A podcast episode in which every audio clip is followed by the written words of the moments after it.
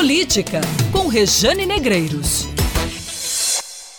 Junho marca o fim do pagamento das pensões especiais para ex-governadores e viúvas de ex-governadores na Paraíba. Desde o ano passado, a questão estava em discussão. Em 2018, o Supremo Tribunal Federal, mais precisamente o ministro Celso de Mello, relator do processo, considerou inconstitucional esse pagamento. A decisão só foi publicada em 2019. Logo em seguida, a Assembleia Legislativa entrou com um recurso que foi negado. Acontece que a ação transitou em julgado, ou seja, não há mais possibilidades de recursos. Logo, o Estado não tem alternativa senão acabar com essa mamata que desde 2006 beneficia gestores paraibanos ou suas viúvas, né, com dinheiro do Tesouro do Estado. Por que eu digo mamata?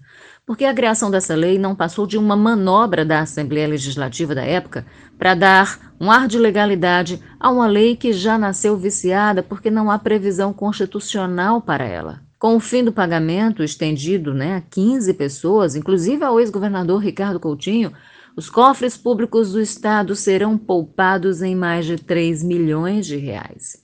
Interessante que, mesmo depois da inconstitucionalidade decretada, o Estado continuou pagando essas pensões. Questionado sobre isso por mim, o procurador-geral do Estado, Fábio Andrade, disse que havia uma decisão monocrática, por isso a pensão continuou a ser paga. Justificativas à parte, questionáveis inclusive, agora não resta nada senão cumprir aquilo que foi determinado. Mas veja o que foi preciso para barrar uma ilegalidade que vestiu a roupagem do que é lícito graças a interesses políticos equivocados e que comprometeu o interesse público.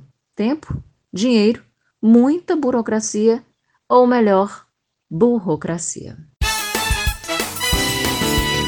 Política, com Rejane Negreiros.